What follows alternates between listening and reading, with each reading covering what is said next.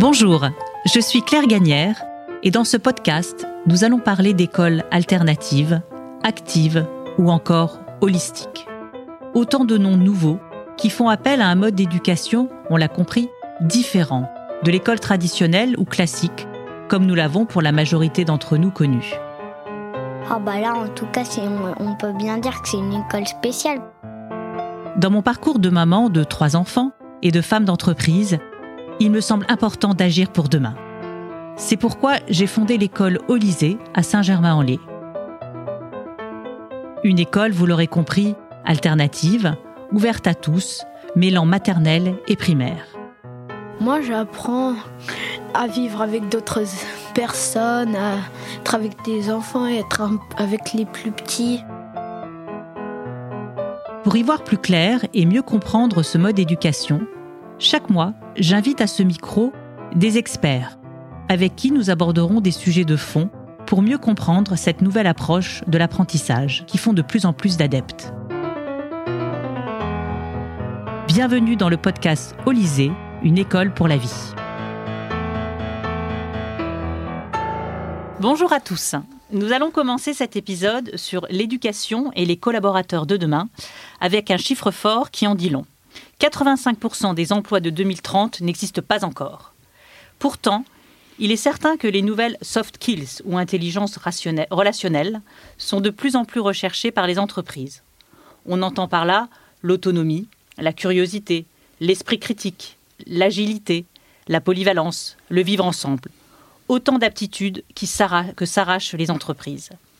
S'ajoutent à cela des carrières qui ne sont plus linéaires, des évolutions technologiques, des méthodes de travail qui évoluent en permanence. Tout cela pousse le monde du travail et par la même occasion les jeunes à s'adapter aux nouveaux paradigmes qui naissent. Alors, comment former les enfants à devenir des citoyens capables de s'épanouir dans un monde en mutation? Qu'est-il important d'apprendre aux enfants? Quelles aptitudes seront-ils amenés à développer? À quoi doit préparer l'école? Pour répondre à ces questions, j'ai le plaisir d'accueillir trois invités à ma table. François Tadei. Bonjour François. Bonjour. Vous êtes biologiste, prospectiviste et écrivain. Docteur en génétique, directeur de recherche à l'INSERM, Institut national de la santé et de la recherche médicale, cofondateur et président du Centre de recherche interdisciplinaire, cofondateur des Saventuriers, École de la recherche et auteur du livre Apprendre au XXIe siècle. Jean-Luc Pérez, Bonjour, Jean-Luc. Bonjour. Alors, vous êtes euh, agrégé et diplômé de Normal Sup, professeur euh, de sciences physiques au lycée Louis-le-Grand et sportif de haut niveau. Spécialiste du cyclisme d'endurance, vous avez remporté la Race Cross France en 2020 et en 2019, vous êtes devenu, avec Evan Stevenart, les premiers Français à remporter la Race Across America avec un nouveau record de 4940 km parcourus en 6 jours, 10 heures et 39 minutes. Jérôme Salté, bonjour. Bonjour. Vous êtes diplômé de Sciences Po Paris, cofondateur des éditions Playback et du Petit Quotidien, le premier journal quotidien pour enfants en Europe, co-inventeur des Incollables, l'un des jeux éducatifs les plus vendus au monde, co-auteur d'Apprendre à apprendre et de changer le collège, c'est possible. Vous coordonnez l'ouverture du premier collège public alternatif expérimental à Mantes-la-Jolie, qui accueillera 600 élèves en septembre 2021. Nous allons commencer par la curiosité. Sommes-nous tous nés chercheurs? Je reprends une phrase de, vous, François. Dans votre livre Apprendre au XXIe siècle, vous dites que nous sommes tous nés chercheurs et que notre environnement peut développer le potentiel de chercheur qui est en nous. Tout au long de la vie, nous devons être tournés vers le questionnement, car nous vivons dans un monde où la connaissance joue un rôle plus important que jamais et où nous avons besoin de créer de nouvelles connaissances et de trouver de nouvelles solutions. Vous dites que la curiosité est la principale qualité du XXIe siècle. Est-elle valorisée à l'école? Comment la développer chez l'enfant? Comment peut-on montrer les vertus du questionnement dans le système éducatif? Merci François. Euh, merci. La curiosité euh, n'est pas un vilain défaut, contrairement à ce que euh, certains ont tendance à nous faire croire. moi, à titre personnel, je me suis engagé sur ces questions quand on m'a dit, alors que mon fils avait 6 ans, qu'il était charmant mais qu'il posait des questions à l'école. je me suis dit qu'il fallait questionner un système éducatif dans lequel on n'avait pas le droit de se questionner. Et je pense que euh, la curiosité est nécessaire parce que face à un monde où on a toujours plus de défis à relever, et où clairement les solutions d'hier euh, nous ont plutôt amené dans le mur que euh, permis d'avancer, il va falloir questionner les modèles existants pour les réinventer. Et donc il va falloir développer la pertinence du questionnement, voire son impertinence. Euh, et, et c'est pas toujours évident pour euh, les adultes euh, d'être pris en défaut, parce qu'en fait, l'une des raisons pour lesquelles on n'aime pas tant que ça les questions des enfants, c'est qu'on n'aime pas dire qu'on n'a pas la réponse. alors qu'en fait, Socrate était le plus sage de tous les Grecs parce qu'il savait qu'il ne savait pas. Donc il n'y a pas de honte à ne pas savoir. Ce qui est plutôt euh, problématique pour moi, c'est de ne pas vouloir admettre qu'on ne sait pas. Mhm. Euh, et, et, en fait, les adultes ont un avantage sur les enfants, c'est qu'ils ont éventuellement un certain nombre de ressources. Et à défaut d'avoir la réponse, ils peuvent aider euh, les jeunes à trouver leur propre réponse et, et leur offrir des méthodes, qu'ils soient des enseignants ou des parents, pour les aider à passer de ce questionnement enfantin à un questionnement peut-être plus scientifique, qui est le propre de la recherche. Et c'est pour ça que c'est intéressant ce concept de tous chercheurs qui a été euh, démontré euh, par une chercheuse qui s'appelle Alison Gopnik à, Berkeley, et elle a montré qu'on est tous nés chercheurs, on est tous nés capables d'avoir un, modèle du monde qui nous aide à, expérimenter. On fait régulièrement des erreurs, mais on apprend de nos erreurs et euh, on révise nos hypothèses. et en fait, c'est comme ça que fonctionne la démarche scientifique, mais c'est aussi comme ça qu'on a appris à marcher, qu'on a appris à parler, qu'on a appris à faire énormément de choses. Et la question, puisqu'on est tous nés chercheurs, on n'est pas tous nécessairement nés avec euh, le bon environnement pour développer notre capacité. Typiquement, la curiosité, elle peut être développée ou enterrée en fonction de... Typiquement, le pic de questionnement, c'est 4 ans. Euh, mais si on ne nourrit pas ce questionnement, euh, il va s'étioler, voire s'éteindre. par contre, si on aide à passer d'un questionnement enfantin à un questionnement scientifique en apportant des méthodes, des méthodes qui viennent de différentes disciplines de recherche, alors on peut faire progresser les enfants individuellement collectivement et on peut leur montrer que euh, on est dans un monde dans lequel euh, quand on questionne, quand on, avance, on n'est pas simplement des consommateurs de savoir produits par d'autres, mais on peut être euh, des acteurs et des auteurs de la société de la connaissance. Vous, avez, vous avez proposé une nouvelle manière d'apprendre par la recherche avec votre programme Les Aventuriers, où là les enfants deviennent chercheurs et expérimentent sur leur environnement. Est-ce que vous pouvez nous, nous expliquer ce programme? Donc en fait, c'est un, programme où il y a un parrainage entre euh, un chercheur et une classe. Et euh, l'enseignant ou l'enseignante euh, fait évidemment le lien entre le questionnement des enfants et le chercheur. Le chercheur n'est pas là pour donner des réponses, mais pour offrir des méthodes. et pour dire, ben, c'est des bonnes questions et peut-être qu'on peut les affiner, peut-être qu'on peut essayer de réfléchir à comment est-ce qu'on pourrait euh, chercher des réponses ensemble.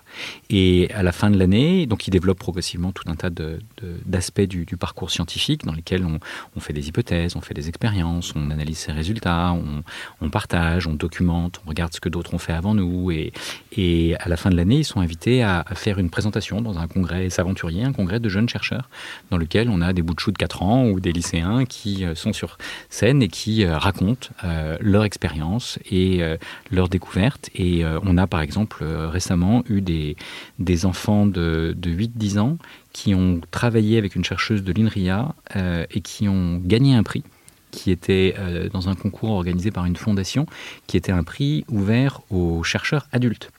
Et ces enfants ont gagné parce qu'ils avaient essayé d'imaginer comment est-ce qu'un aveugle pourrait bénéficier de la technologie pour essayer de mieux s'orienter dans un environnement qui n'a pas été conçu pour eux incroyable. Jérôme, euh, je me tourne vers vous. Est-ce que le programme des, Saventuriers vous inspire pour votre futur collège euh, expérimental, alternatif, pour réveiller le chercheur euh, qui est en nous? Oui, oui, tout ce que vient de dire François est, très important pour ce qu'on essaye de faire à, à, à Mantes-la-Jolie. au moins sur un aspect crucial qui est l'aspect de la méthode. Euh, et euh, la première chose finalement qu'il faut apprendre, c'est apprendre à apprendre. Les, les, connaissances elles-mêmes, elles, on peut toujours les apprendre, elles sont largement disponibles. Donc le fond de l'affaire, c'est apprendre à apprendre. Et la première chose, quand on se pique d'enseigner ou de réfléchir à ce que c'est qu'apprendre, c'est que on n'apprend pas quand on n'a pas envie d'apprendre. Et, et on ne peut pas enseigner en répondant à des questions que les enfants ne se posent pas. Euh, alors si, bien sûr, on peut, euh, si on ne s'adresse que aux 20% des élèves qui sont faits pour l'école euh, et, qui apprendraient dans n'importe quelle condition, toujours, n'importe comment, puisque de toute façon, ils sont faits pour ça. Mais les autres, non. Et donc les autres, il faut en effet partir de leur curiosité, pas seulement comme l'a dit François, parce que la curiosité c'est une qualité essentielle au XXIe siècle, mais aussi parce que c'est la clé pour apprendre.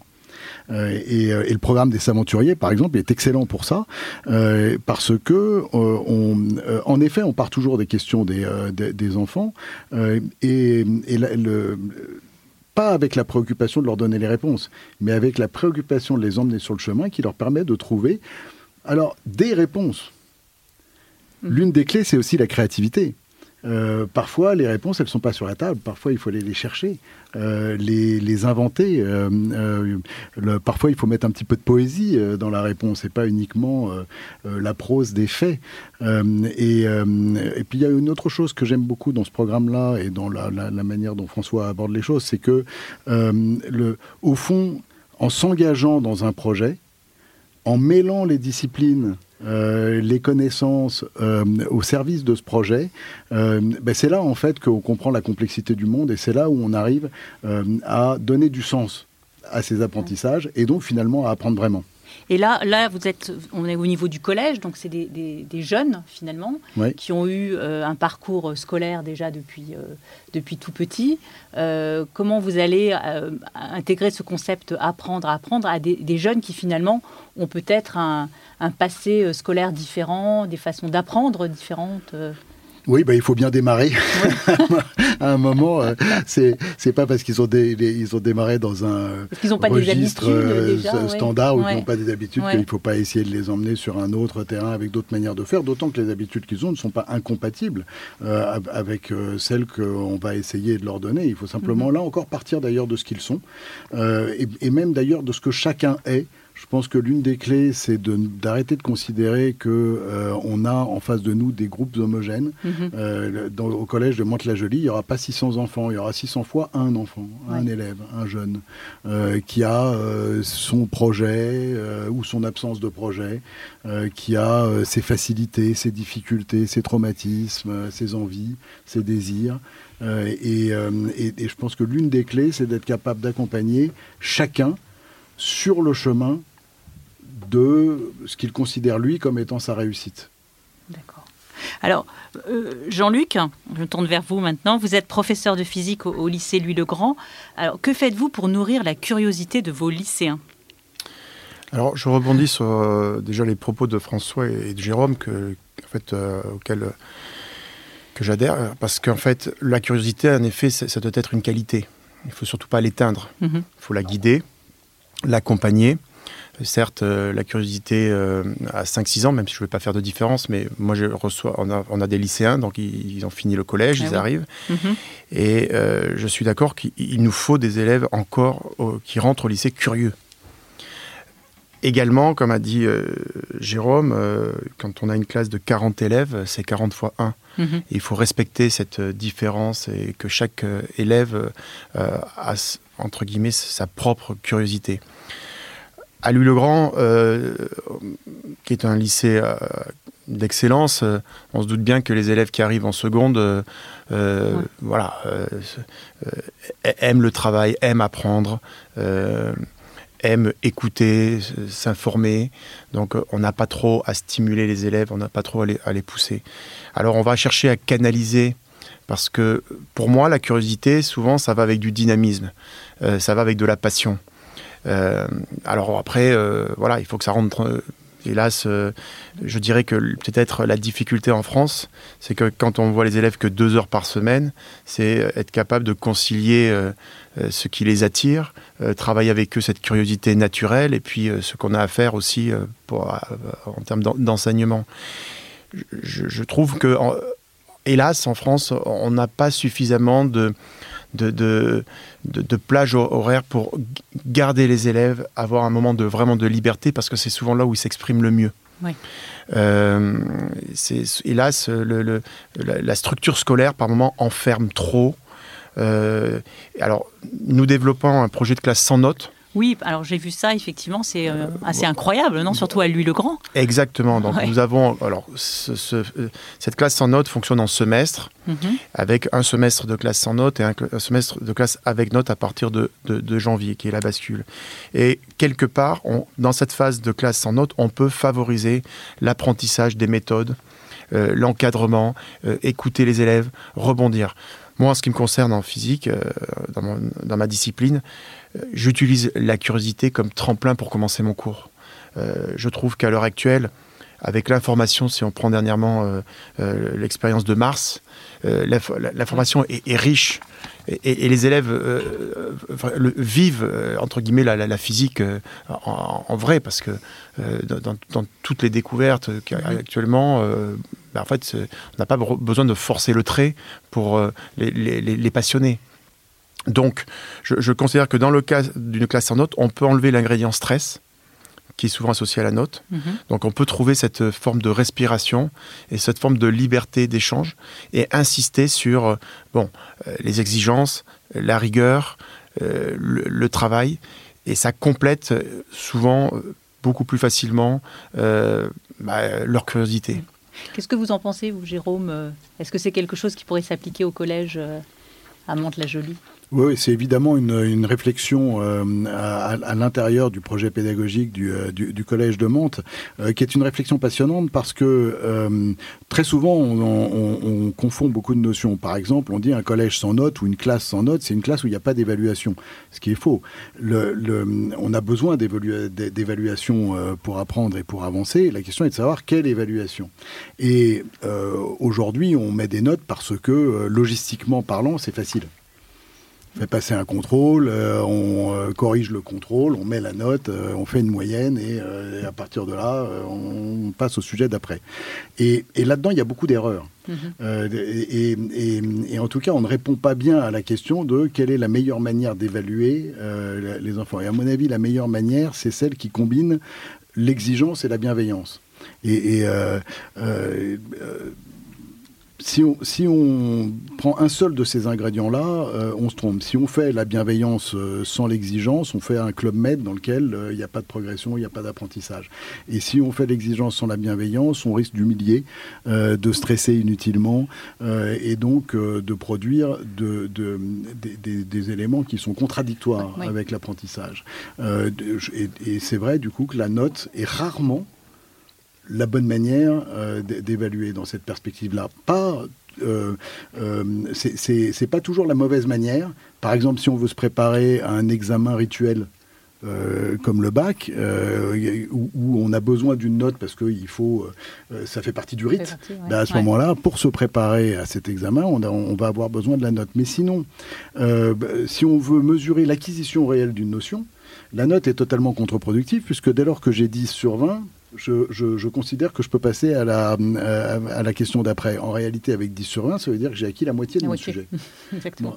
Donc la vraie exigence, c'est pas ça. La vraie exigence, c'est d'attendre que l'acquisition euh, soit euh, réelle et, euh, complète. et il y a beaucoup de choses à acquérir quand on est un jeune et qu'on fait son, son, son, programme. Et donc, donc je préfère les modes d'évaluation qui combinent la bienveillance et l'exigence et, et, du coup qui se passent de la note. D'accord. Alors notre, notre, notre thème, c'est les l'éducation et les collaborateurs de demain. Euh, il y, a un sujet qui nous intéresse, qui est l'interdisciplinarité euh, à l'école. Alors, euh, Jean-Luc, vous, vous avez mis en place un projet pluridisciplinaire pendant le premier confinement qui s'appelait le, Challenge Everest. Alors, est-ce que vous pouvez nous, en parler et est-ce que les enseignants se sont, pris, se sont pris au jeu de ce Challenge Everest? Alors, c'est vrai que ce, challenge, je, l'explique rapidement, c'était euh, le lycée euh, Louis-le-Grand euh, se situe rue Saint-Jacques, qui est une qui est, une côte, enfin qui monte. Une montagne. Une montagne. la montagne, la montagne parisienne, en fait, qui permet de sur 250 mètres parcourus de monter de 11 mètres verticalement. lors du premier confinement, il y a eu très très vite chez les élèves un essoufflement et bon, une perte de contact. Euh, pour différentes raisons, notamment des gens qui n'avaient pas les ordinateurs, qui n'avaient pas le matériel et qui étaient. Donc j'ai réussi à, fédérer et à, partir d'un projet qui était un exercice de physique, l'étude d'un cycliste, euh, des forces, euh, de son mouvement, et puis leur dire bah, finalement on pourrait le mettre en pratique devant notre lycée. L'idée c'était de, de, de, faire un nombre de tours, puisqu'on avait fait une petite boucle, nombre de tours qui permettait d'atteindre 8848 mètres de dénivelé en totalité qui correspondait à l'Everest. Et avec euh, élèves, professeurs, parents, administration, en fait, tout, participant. Et euh, finalement, euh, de 8h du matin à, 18h, on a été capable de, en totalité, en, cumulant la participation de tout le monde, bah, de faire 8, 4 Everest. Mm-hmm. Et donc, c'était vraiment. Euh, alors, euh, un an plus tard, puisque ces élèves étaient en seconde et sont arrivés en, première, mhm. ils, le redemandent. Et j'ai réalisé vraiment l'impact que ça pouvait avoir. Alors, d'un point de vue déjà euh, des riverains qui sont mhm. venus, qui pensaient, qui, qui, s'imaginaient pas que Louis Laurent pouvait faire quelque chose comme ça dans la rue. Donc c'était aussi euh, un petit peu désacraliser euh, l'idée qu'à lui le Grand, ben, on fait que bosser, qu'il n'y a que des machines de, de, travail des élèves. Et pour les élèves aussi, c'était mettre quelque chose euh, qui venait d'eux, en fait, un vrai projet pratique.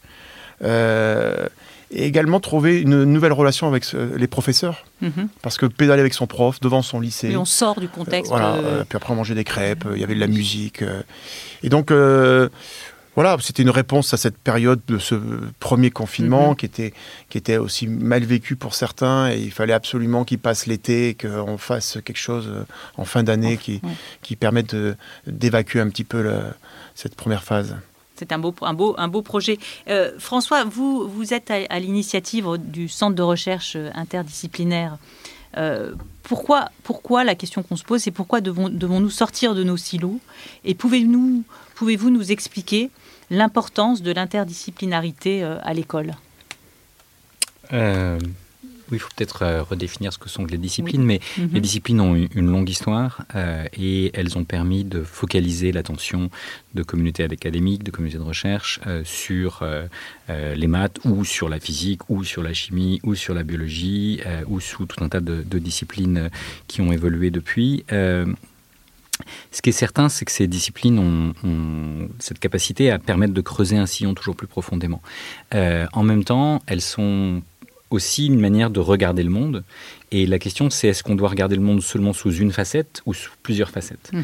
Et euh, le monde, en fait, est complexe. Euh, et si vous regardez euh, gravir l'Everest ou, ou, la, la, rue Saint-Jacques, vous avez plein de disciplines. Vous avez éventuellement de la physique, mais vous avez de la sociologie, vous avez y compris de l'architecture, vous avez de l'urbanisme, vous avez tout un tas de, disciplines, de l'histoire. Enfin, on peut, on peut apprendre plein de choses, rien qu'en se promenant mhm. dans différents endroits. Et, et donc, pour comprendre la complexité du monde, on a besoin de, du regard de différentes disciplines. De même que pour comprendre euh, un point de vue sur une situation humaine, un, temps soit peu complexe, on a besoin du point de vue de tous ceux qui sont autour de la table. Mhm. Euh, et donc cette capacité à partager euh, des points de vue et à montrer que ces points de vue en fait sont complémentaires c'est toujours la même rue Saint-Jacques ou c'est toujours le même Everest. Mais euh, suivant qu'on le regarde euh, comme un physicien, comme un géologue, comme un géographe, comme un humain euh, qui cherche à monter ou à descendre, etc., on voit bien qu'on n'a pas exactement le même mm-hmm. point de vue sur ce sujet. Et donc cette capacité à faire converger nos regards pour mieux comprendre la complexité du monde, je pense qu'elle est essentielle. Et, ce qui est intéressant, c'est que la nature et, ou la société les humains ne sont pas nés avec des disciplines. Les disciplines, c'est une construction sociale qui a beaucoup d'intérêt, mais qui a aussi beaucoup de limites si on, on, surconcentre euh, sur les, les, barrières qu'il mhm. peut y avoir entre ces disciplines. Donc il faut à la fois s'appuyer sur les disciplines et en même temps savoir les transcender, savoir les dépasser et euh, permettre de mobiliser Typiquement, vous voulez comprendre euh, euh, la pandémie. Bah, la mhm. pandémie, bah, c'est un peu de virologie, c'est de l'immunologie, c'est de la sociologie, c'est de la psychologie, c'est de la géopolitique, c'est de l'économie, c'est tout ça à la fois. Et puis c'est du vécu euh, des uns et des autres, ça peut être du stress, ça peut être énormément de choses. Donc on voit bien que si on veut comprendre ces sujets, si on veut résoudre la crise climatique par exemple, ben, là aussi, c'est pas juste un problème de physique, même si c'est aussi de la physique. et donc il va falloir systématiquement intégrer ces regards pour co-construire ensemble des solutions pertinentes. Euh, Jérôme, est-ce que vous êtes d'accord euh, avec François donc, sur ce, besoin de travailler ensemble pour mieux, comprendre la complémentarité des divers regards sur le monde? Quelle est la place de, l'interdisciplinarité dans, le programme de, de Mante-la-Jolie Et euh, j'aimerais aussi qu'on parle des 1000 savoirs essentiels. Est-ce que vous allez les mettre en avant à Mante-la-Jolie oui, mais c'est lié d'ailleurs. Euh, donc la place de l'interdisciplinarité, elle est euh, maximale. Euh, en fait, je pense qu'il faut repartir à l'objectif qu'on poursuit. quand on se lance dans un projet d'éducation, quel est l'objectif? En fait, c'est bizarrement une question qu'on se pose assez rarement. Et du coup, quand vous interrogez, je ne sais pas si Jean-Luc me contredira ou pas, mais quand vous interrogez un prof un peu à brûle pour point sur quel est son objectif, comme il n'a pas une réponse toute, toute bien préparée, il dit bah, Mon objectif, c'est de faire le programme. Mhm. C'est-à-dire, c'est euh, de, de, transmettre mon savoir dans ma discipline telle que elle est saucissonnée en fonction du niveau euh, auquel je me trouve. Donc, euh, si je suis. c'est pas mon objectif. non, non, mais. Moi, je veux dire, mon objectif, c'est bien vivre avec mes élèves et laisser euh, une sorte d'héritage. Alors, c'est ça qui est passionnant, c'est que, évidemment, dès qu'on sort de cette réponse un petit peu standard, et étriquée, on arrive tout de suite à une réponse qui, elle, va être humaniste. Mhm. et, qui va être exprimée en termes de. au fond, en termes de bonheur. Mhm. Euh, si, on, veut caricaturer la chose. À, tel point d'ailleurs qu'en en travaillant avec les profs à Mantes-la-Jolie sur quel est l'objectif qu'on poursuit, on a euh, établi que cet objectif, c'était former des citoyens autonomes, responsables, entreprenants et épanouis. Euh, bon, ce qui est, nous, ce qu'on appelle un peu la finalité. C'est la finalité, exactement. c'est la finalité. Dès lors qu'on dit ça, on voit bien que les disciplines sont utiles, comme vient de le dire François, mais elles, elles, sont utiles à l'intérieur comme un moyen permettant, euh, parmi d'autres moyens d'ailleurs, d'atteindre euh, cet objectif. Et donc, le, il faut, à mon avis, absolument réfléchir comme ça dès le départ, de telle sorte que les disciplines utiles mm-hmm. prennent et gardent leur sens et que ce soit d'ailleurs un sens compréhensible par les jeunes. Parce que les jeunes ne comprenant pas le sens de ce qu'ils font, aujourd'hui, bah, ils ne le font pas. Ils le font pas. Euh, donc, le, euh, donc on, est, on est, à mon avis, sur un point qui est très important. Ensuite, les, les, les 1000 sujets essentiels, euh, eh ben, ils découlent de ça. C'est-à-dire, qu'est-ce qu'au fond, il est très important de savoir euh, c'est pas le contenu des programmes saucissonnés niveau par niveau, discipline par discipline. Euh, mais alors, qu'est-ce que c'est? Donc, on, a, on s'est lancé dans un travail pour essayer de réfléchir euh, à, ce sujet-là. Un travail qui s'est un peu inspiré des travaux d'Edgar Morin quand il a écrit un bouquin, alors absolument crucial à mon avis, qui s'appelle Les sept savoirs essentiels à l'éducation du futur. Mm-hmm. Et c'est d'ailleurs des travaux qui ont servi à l'élaboration ensuite de ce qu'on appelle maintenant le socle commun euh, de connaissances, de compétences ah et de culture. Socle mhm. commun qui est un document absolument remarquable, produit par l'éducation nationale, qui justement, lui, produit du sens mhm. et appelle les disciplines au service de ce, euh, de, ce sens. Donc on a fait, nous, notre travail de, ce, de notre côté, et il se trouve qu'on a abouti à un millier euh, de sujets qui nous semblaient très importants de maîtriser pour comprendre le monde. D'accord. Donc c'est ça que vous appelez le. Et c'est voilà. Alors c'est ça qu'on appelle les mille. Ça nous arrange parce que ça permet de faire un petit clin d'œil à Rousseau.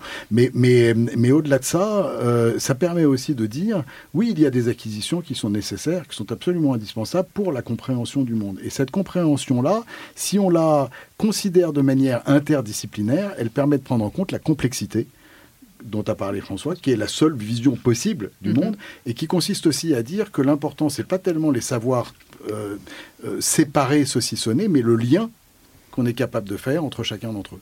Alors, euh, on va justement aborder un, dernier sujet qui est l'intelligence collective. On, arrive finalement à ça. François, vous parlez de sortir des systèmes classiques d'apprentissage pour créer une planète des idées euh, où on stimule l'imagination, organise différemment la circulation des idées, leur développement et leur coévolution avec les autres. Alors, est-ce que le numérique, donc on parle du numérique, là peut, peut aider à faire émerger l'intelligence collective? Alors, on peut produire l'intelligence collective euh, à deux ou trois, euh, en face à face, sans aucun outil, il euh, n'y a pas de doute. Mais si on veut mobiliser l'intelligence collective de 7 milliards d'individus, honnêtement, on ne va pas pouvoir le faire sans, sans digital. typiquement, par exemple, Wikipédia, personne n'aurait pu l'écrire. Mhm. Donc il y a des encyclopédies qui ont été écrites au préalable, Diderot, d'Alembert et quelques autres y ont contribué. ils l'ont fait avec les méthodes du XVIIIe siècle, mais à l'époque, ils pouvaient tout lire. Aujourd'hui, plus personne ne peut lire tout Wikipédia, même dans une seule langue. Il y a des millions de pages. Mhm. Euh, et donc, c'est évidemment des collectifs qui ont, qui ont coécrit euh, ces choses-là. Et la question, c'est comment est-ce qu'on peut aller encore plus loin? Et donc, à partir de cette base de données extraordinaire qu'est Wikipédia, on a demandé à une intelligence artificielle qui, elle, peut tout lire. Elle peut même le lire dans plusieurs langues. Euh, et elle peut faire ce qu'on appelle du texte to vex, c'est-à-dire qu'elle peut transformer un texte en vecteur alors je ne sais pas si la dernière fois que vous avez vu un vecteur et si ça vous a fait peur, mais, mais euh, certains les connaissent mieux que d'autres. Et, dans un espace vectoriel, vous pouvez calculer des distances. Euh, et vous pouvez donc calculer des proximités. Et donc si vous avez des textes dans cet espace vectoriel, vous pouvez euh, savoir s'ils sont plus ou moins proches. Et donc si vous avez des idées proches de quelqu'un d'autre, et eh ben, éventuellement on peut vous mettre en relation pour que vous échangiez sur vos idées. Mhm. Ça peut être des idées de projet, ça peut être des rêves, ça peut être tout un tas de choses sur lesquelles on peut avoir envie d'échanger. Et donc, arriver à créer un GPS des idées, un GPS des rêves, un GPS des, connaissances, euh, ben aujourd'hui, c'est devenu possible. Donc, de même que pour naviguer dans l'espace physique, vous n'avez pas forcément besoin d'un GPS. Mais enfin, ça aide si vous êtes dans un endroit que vous ne connaissez pas bien, si vous voulez avoir des services qui vont vous aider mhm. à savoir quel est le plus court chemin, mhm. à savoir euh, comment aller euh, rapidement et par différents moyens de transport euh, d'un endroit où vous êtes à un endroit où vous souhaitez aller. Et donc, dans le monde de la connaissance, si vous voulez être de déjà savoir ce que vous savez, c'est pas si facile. Hein, connais-toi toi-même, et c'est mhm. vieux comme Socrate, mais c'est pas simple. savoir ce qu'on ne sait pas, c'est super dur. Savoir comment on pourrait apprendre ce qu'on ne sait pas et qui nous serait utile pour avancer dans la vie, bah, c'est pas complètement euh, facile. Alors si vous avez une famille qui a fait les mêmes études que vous, bah, évidemment ça aide. Sinon, euh, vous êtes quand même très défavorisé par rapport à ça. Et comme le monde a tellement changé, les métiers sont tellement différents de ceux que les parents ont connus, de toutes les manières, les enfants sont confrontés à l'inconnu. Mhm. Euh, et donc il va falloir les aider à structurer leurs connaissances, à savoir ce qu'ils savent, à savoir ce qu'ils ne savent pas, et à identifier des chemins des personnes, des mentors qui peuvent euh, les accompagner, des parcours qui vont euh, les aider à grandir et, à se développer. Et donc on peut faire ça pour des enfants, on peut faire ça pour des adultes qui veulent se reconvertir, on peut faire ça euh, pour toute personne et on peut dans cet espace-là faire un Tinder des rêves ou vous savez, je ne sais pas si vous vous souvenez de la chanson de, John Lennon, il disait I may be a dreamer but I'm not the only one. Mhm. Donc si vous êtes un rêveur et que vous êtes seul, en fait c'est pas facile de transformer votre rêve en réalité. Mais si vous avez la chance de rencontrer des gens qui ont le même rêve que vous, alors vous pouvez transformer ce genre de rêve en réalité. Euh, et d'ailleurs, le, GPS dont je parle, euh, moi j'en rêvais, j'en ai parlé d'ailleurs dans une émission de radio, et euh, il y a un auditeur qui l'a entendu, qui était un formidable informaticien, Jean-Marc Sévin, qui m'a contacté et qui est venu au CRI pour nous aider à transformer ce rêve en réalité. C'est formidable. Jérôme, est-ce qu'on peut mobiliser l'intelligence collective au sein de l'éducation nationale? En deux euh, minutes. je, suis content que ce soit lui d'avoir avant moi. Il faut, on va laisser la parole à Jean-Luc dès que possible. Euh, le, non, je peux répondre en tout cas euh, sur, sur un aspect de, de, de, cette intelligence collective qui est un aspect plus terrain, physique que ce que vient de dire François, qui est, que, que j'achète en intégralité. Mais à Mantes, on l'a transformé pour imaginer une communauté apprenante, à la demande d'ailleurs des habitants du quartier du val où va naître le, collège de Mantes. Euh, l'idée étant qu'on s'est rendu compte que si on faisait un projet de collège, il était voué à l'échec. Si on fait un projet de quartier, c'est-à-dire le collège étant au service de la réussite du quartier mmh. et le quartier se mettant au service de la réussite du collège, alors la réussite devient possible. Et, du coup, euh, eh bien, il y a euh, l'espoir euh, est de faire naître une communauté de gens qui partagent le même objectif. Cette communauté étant les jeunes, les profs, les agents adultes de l'établissement, les éducateurs, les clubs sportifs, les entreprises, les parents. Mm-hmm. et, finalement créer une forme d'intelligence collective de terrain euh, qui n'est pas celle du vaste GPS euh, des 7 milliards d'individus, euh, même si celle-là aussi pourra être mobilisée par les moyens du numérique qui, sont très présents dans le collège. Mais, cette idée de communauté apprenante, sur, laquelle François a beaucoup écrit, est, une idée qui est venue, bizarrement d'ailleurs, très naturellement euh, dans, le, dans le travail euh, sur le projet de, collège de Mantes. Donc oui, je pense que c'est une forme d'intelligence collective. Collective. Euh, alors Jean-Luc, comment, comment peut-on favoriser davantage la coopération et l'échange d'expériences entre, entre les écoles? Est-ce que je crois que vous avez des expériences avec des, écoles à l'étranger aussi? Est-ce que c'est par le biais de, de concours, d'innovation? Est-ce que c'est au niveau national, international? Comment on peut alors juste pour rebondir un petit peu là, en fait, sur les notions déjà aussi d'intelligence collective, euh, puisqu'on en parle beaucoup et, au ministère de l'Éducation, euh, ils sont très portés sur cette question. Mhm. Moi, ça me dérange. En fait, les, les, deux mots me dérangent, c'est-à-dire intelligence et collective. C'est-à-dire que parce qu'à l'heure actuelle, euh, et, j'ai écouté et vu les paroles de, François, hein, c'est une, sacrée analyse bon, que, que j'ai découvert là en, mhm. direct. Mais euh, en fait, je suis plus sur le terrain aussi, c'est-à-dire que je pense que dans, à l'école, euh, euh, il faut absolument essayer de, de, regrouper des, pôles d'intérêt, des, des, projets à travers le sport, la musique, le théâtre, etc., qui, qui, qui rassemblent, mhm. qui rassemblent. Parce que quelque part, euh, on est passé maintenant dans des classes où les effectifs ne sont plus de 25 ou de 30. Donc le, mot collectif, de nos jours, on a des effectifs en classe de seconde de 40 environ. C'est énorme. C'est énorme. Et, euh, et, on le voit, sur ces 40 élèves, euh, bah, on en a quand même au moins 10 qui sont très discrets, qu'on ne va pas entendre de l'année. Donc, il faut faire émerger, c'est vrai, des, des, des, des des, projets concrets qui, qui, permettent euh, de, de, faire profiter à tout type d'élèves. Mhm. Alors, à Louis-le-Grand, euh, pour rebondir ensuite euh, sur les échanges, on a toujours eu. Louis-le-Grand, c'est un établissement qui est né en 1650, qui a une longue tradition et qui s'est toujours porté sur l'ouverture.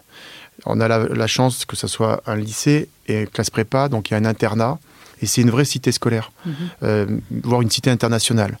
Euh, c'est-à-dire que le lycée est ouvert jusqu'à 22 heures, les, élèves rentrent, sortent.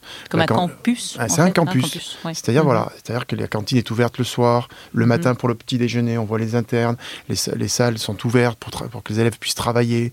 Quand il fait beau, on voit 21 euh, heures bah, des élèves dans la cour euh, en train de réciter, de discuter, d'échanger. Donc c'est c'est quand même quelque chose d'unique presque. Mhm. tous les établissements n'ont pas cette forme d'ouverture, de liberté de fonctionnement que permet Louis le Grand, en plus en étant dans le quartier latin. Et en plus, euh, en effet, il y a beaucoup de connexions avec euh, euh, des, des, des, des, lycées africains, anglais, européens. Donc, à Louis le Grand, on parle beaucoup de langues. Mm-hmm. Et ça favorise chez l'élève, encore une fois, l'envie d'apprendre différemment. Parce que quand vous accueillez un camarade roumain, bulgare, du Congo, il vient avec sa culture, ses, mhm. habitudes, sa mhm. tradition. Et même nous, professeurs, on apprend. C'est-à-dire que pour moi, c'est constamment euh, un apprentissage. Quand je découvre un, élève qui parfois, et c'est ça, euh, qui, qui, parle à peine le français, mais qui est capable de communiquer avec des termes scientifiques, qui est capable de résoudre un exercice, pas capable de l'expliquer, mais quelques mois après, il est capable de l'expliquer. Donc on peut mesurer aussi les, les, techniques euh, qu'utilisent ces élèves pour apprendre vite, mhm. très bien. Et pour nos élèves français de Louis-le-Grand, parce que je dis français parce que Louis-le-Grand s'ouvre énormément aussi à toutes les régions. Donc, beaucoup de provinciaux. Oui, ça reste pas euh, parisien. Exactement. Mhm. Donc c'est vraiment un, mélange et, un melting pot euh, très enrichissant. Et euh, nous avons établi, alors on a, eu, on a eu des projets comme ça où on a monté des structures scolaires à l'étranger, où on a été confronté avec, on a été mis en compétition avec d'autres pays comme les mhm. États-Unis, euh, mhm. qui, qui, mais on a toujours en fait appris et on s'est rendu compte que la tradition française était, était reconnue dans le monde et, et, désirée. D'accord. Bah justement, là, là, il y a une, en ce moment, l'actualité, ben, on est en pleine. Euh, on, le bac approche. Alors, on va, on va poser la question, la même question à, à tous les trois. Donc, à quelques semaines du bac, que pensez-vous de cet examen traditionnel François? Oh non, non, je vais laisser les autres répondre. Jean-Luc Alors, moi, je le vois comme. Euh, bah, j'ai eu le bac, mes parents euh, m'ont accompagné, je, là, je forme des élèves. Pour moi, le bac, euh, je dis c'était parce que j'aimais bien le format du bac en juin, c'était une fête. Ça marquait une fin d'une période, c'était les, élèves venaient le chercher, il faisait beau, etc. Donc je, considère que euh, le, bac était une forme de... de c'était intergénération. C'est-à-dire que les parents vivaient le bac en même temps que leurs enfants, les petits, le petit frère, la petite sœur s'imaginaient le jour où ils passeraient le bac. Alors cette année, c'est la première mise en place du nouveau bac, mhm. hein, qui se fait en mhm. deux temps, mhm. mars et juin. Euh, j'y suis attaché parce que euh, quelque part, les élèves euh, ont besoin de se confronter à autre chose. Autre chose, c'est quoi? C'est un, sujet qui n'est pas fait par son professeur, un sujet qui sera noté par quelqu'un d'autre. Maintenant, je ne sais pas trop quoi en penser parce que euh, c'est vrai que euh, à, force de dire que le bac euh, on, l'obtient sans trop d'efforts, etc. On a un peu cassé quand même mhm. Pour les pour les enfants parce que tout enfant qui passe le bac est stressé. Mhm. il n'est pas sûr de l'avoir. Donc je pense que il faut maintenir une forme de tradition. C'était le bac, bah, ça faisait partie de, de l'histoire de la France. Jérôme, qu'en pensez-vous? Je pense que le bac a perdu euh, le, son, aspect euh, sésame euh, qui, était le sien auparavant. C'est-à-dire le bac avant c'était la clé du reste. Il y avait, on avait ou on n'avait pas le bac. Si on l'avait pas, c'était une voie. Si on l'avait, c'était une autre voie. Mm-hmm. donc aujourd'hui, aujourd'hui c'est moins vrai. Le, le, bac est à l'intérieur d'un chemin euh, et d'ailleurs, maintenant, on dit bac moins 3, bac plus 3, euh, ce qui veut dire qu'en fait, il y a un chemin de 6 ans euh, et le bac est au milieu. bon, donc, le, cet aspect-là, je pense qu'il a disparu, c'est comme ça. mais moi, je suis assez, je ne sais pas si j'y suis attaché, mais en tout cas, j'aime bien l'idée du rite. Les rituels, je pense que c'est important aussi pour les jeunes, c'est important pour tout le monde, d'avoir comme ça des, des, choses qui soient un peu solennelles, un peu, qui soient des repères. et donc, je pense qu'on peut de manière totalement euh, décrispé, euh, euh, garder un repère en faisant attention à ce qui coûte pas trop cher et à ce que ce soit pas une usine à gaz monstrueuse. Mais, mais, mais, sinon, c'est un repère que je trouve correct et, et j'y suis pas du tout opposé. D'accord. Merci, merci à tous les trois. François, vous voulez pas rajouter euh... ah, si, si, répondre, mais je voulais laisser mes petits camarades euh, répondre pour, euh, pour voir. Vous voulez qu'on essuie les plâtres Pour voir ce qu'ils allaient dire. Moi, ce que je suis assez d'accord avec ce que vient de dire Jérôme, c'est-à-dire que je pense que toute communauté humaine a des rituels. Euh, donc, c'est utile. Euh, et euh, les rituels de passage euh, de, de l'âge d'un âge vers un autre, c'est probablement quelque chose de suffisamment fondamental pour être assez universel. Et, simplement, on voit bien qu'il y, y a, une grande diversité dans ces rituels à travers les, les époques et, et, les lieux.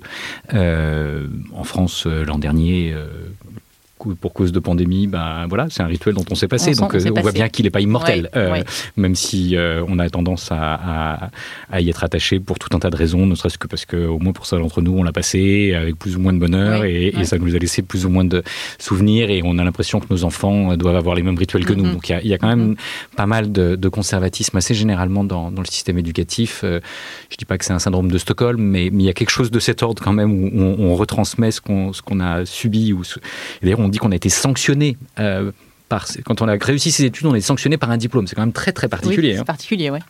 Euh, on a un vocabulaire quand on, quand on y pense qui, qui d'un point de vue psychanalytique, à mon avis, euh, dit énormément de choses. mais est-ce qu'il y a d'autres rituels à inventer ou d'autres manières de sanctionner ou plutôt valoriser, un mm. parcours. Euh, je pense que, par exemple, le grand oral est un exercice assez différent euh, de ceux des générations précédentes. Mm-hmm. donc, on voit bien que même le bac est capable d'évoluer. Donc, euh, c'est pas c'est pas impossible. Et puis, mais est-ce qu'on doit présenter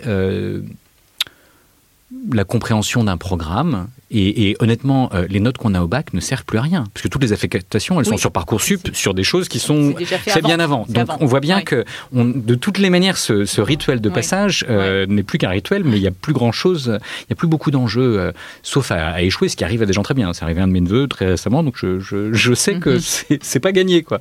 bon, alors c'est en partie parce qu'il n'avait pas forcément eu la motivation nécessaire. Hein. Je, je, c'est pas du tout ses capacités que je remets en cause, mais donc on voit bien qu'il y, y, a quand même des questions par rapport à ça. Mais qu'est-ce qu'on devrait présenter au monde de, euh, au moment de ce rite de passage? Peut-être qu'on peut, s'interroger, on peut présenter un grand oral, c'est une mhm. manière de faire. Euh, en lycée professionnel, on est en train de réfléchir à la notion de chef-d'œuvre. C'est une notion intéressante. On voit bien que euh, est-ce que on, a, quelque chose, on a réalisé quelque chose qu'on a envie de présenter au mhm. monde, on a envie de mhm. défendre ses idées, on a envie de raconter euh, euh, ce sur quoi on s'est impliqué et puis éventuellement ce sur quoi on se projette par la suite. Mhm. Ça, ça me semble être un exercice un peu moins formaté, un peu plus personnel, un peu plus qui nous amène à, grandir. Et je pense que moi j'aime bien un des mots de Michel Serres où il disait que l'autorité c'est ce qui fait grandir.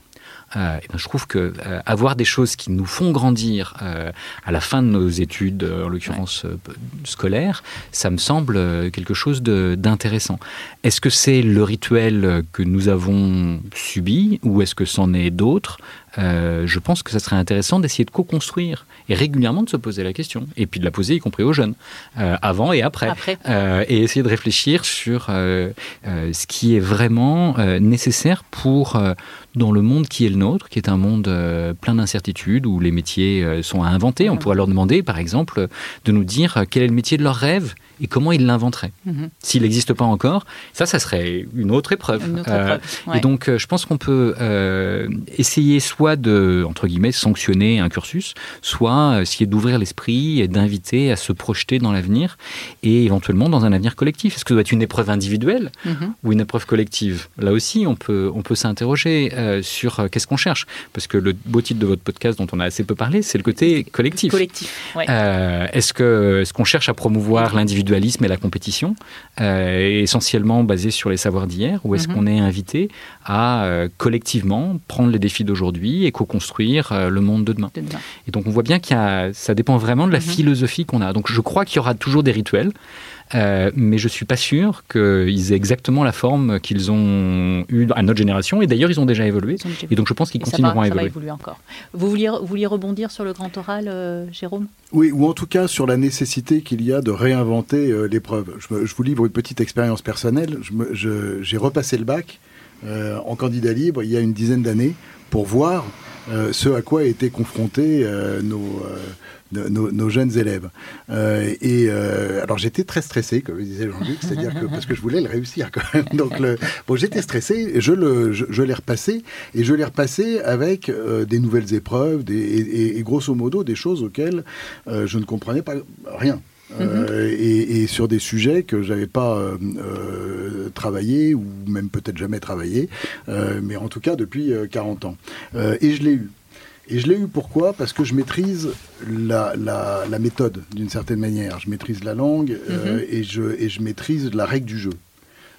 et du coup, ça me permet d'avoir la mention bien à un examen dont, dont les épreuves me sont étrangères, pour la plupart. Euh, et, j'ai quand même été frappé par ça, c'est-à-dire je me suis dit, euh, finalement ce qu'on sanctionne, c'est quelque chose qui n'est pas la réalité euh, du, des, besoins, du vrai travail, de, la, de, de, ce, qui est, de, ce, de ce qui devrait être attendu des jeunes. Donc je suis vraiment d'accord avec François pour dire que gardons un rituel, mais en le redéfinissant pour être plus à la hauteur des enjeux du XXIe siècle et puis préparer les collaborateurs, les collaborateurs de, demain. Merci beaucoup à tous les trois. Euh, maintenant, on va, on va passer la parole à, Chase, puisque nous avons euh, euh, dans chaque podcast la chronique de Chase. Donc Chase, bonjour. donc vous êtes en charge de la communication à l'école au lycée. Et vous avez donc dans notre émission l'habitude de répondre aux questions les plus fréquentes que se posent les parents sur donc les écoles alternatives, puisque c'est le, sujet euh, général de, nos podcasts. Alors, voici euh, la question d'un parent qui a assisté à la réunion d'information de, de l'école au lycée. Il se demandait pourquoi est-ce si important de commencer la journée d'école par une réunion? Merci Claire. À l'école Élysée, euh, chaque matin, on commence la journée avec une réunion. Traditionnellement à l'école, dès l'arrivée des enfants, les cours débutent directement. Ici, nous prenons 30 minutes pour se donner des nouvelles et organiser notre emploi du temps. La réunion du matin permet à chacun de déverser ses frustrations, ses envies, ses rêves avant de commencer sa journée. Chaque membre du groupe, adulte ou enfant, annonce, informe, questionne, propose et critique. Cette réunion quotidienne est aussi le lieu où naissent les idées et s'organisent les projets des enfants. C'est l'indispensable moment où le groupe se resserre, se perçoit, se structure et s'organise. Alors que se passe-t-il et que se dit-il pendant ces réunions? Les enfants se réunissent en demi-cercle dans le coin regroupement. Chacun leur tour, ils prennent le lead de la réunion, qu'ils aient 6 ou 9 ans. On commence par les nouvelles, chacun dit ce qu'il a fait à la maison. Ensuite, on traite les points qui sont inscrits sur la feuille d'inscription. L'animateur accompagne et veille sur la prise de parole de chacun. On parle des joies, des incompréhensions et des tensions en lien avec le fonctionnement de la classe. Quand il y a un désaccord, les enfants alternent pour donner leur avis, proposer des solutions et prendre une décision ensemble. L'animateur synthétise fait avancer la discussion et recentre sur le sujet débattu si besoin. On termine avec le plan de travail de la classe pour suivre l'avancement des projets. Et au fur et à mesure, on, inscrit les décisions sur le plan projeté sur le mur. Alors, qu'est-ce que ça apprend euh, aux enfants? Lors des réunions quotidiennes, on apprend à prendre la parole, à communiquer, à débattre, à convaincre et à évaluer la pertinence des arguments. C'est le lieu où émergent les décisions qui gouvernent la vie du groupe. La réunion favorise notamment la cohésion entre les enfants, le respect des règles et établit un climat constructif pour le bon fonctionnement de la classe. Cette agora, ou lieu de débat, permet aux enfants chercheurs d'apprendre à poser de bonnes questions, d'échanger, de s'écouter les uns les autres et de résoudre leurs problèmes ensemble. Petit à petit, les enfants apprennent à prendre des initiatives, à mener une réunion, à construire leurs idées, à s'affirmer, à prendre en compte les idées de chacun et à être patient L'objectif, par-dessus tout, c'est d'amener les enfants à se voir différemment, à, changer leur rapport au monde et à gagner en confiance en eux. Merci beaucoup, merci Chase pour toutes ces précisions. Euh, quant à moi, je vous dis euh, au revoir et je vous remercie d'avoir suivi notre podcast. Euh, merci à mes invités d'avoir participé à notre émission. nous aurons le plaisir de vous retrouver pour un autre podcast qui sera sur le décrochage scolaire. Et en attendant, vous pouvez retrouver l'intégralité de cette émission sur le site www.école-olysée.fr et sur toutes les plateformes d'écoute de podcast.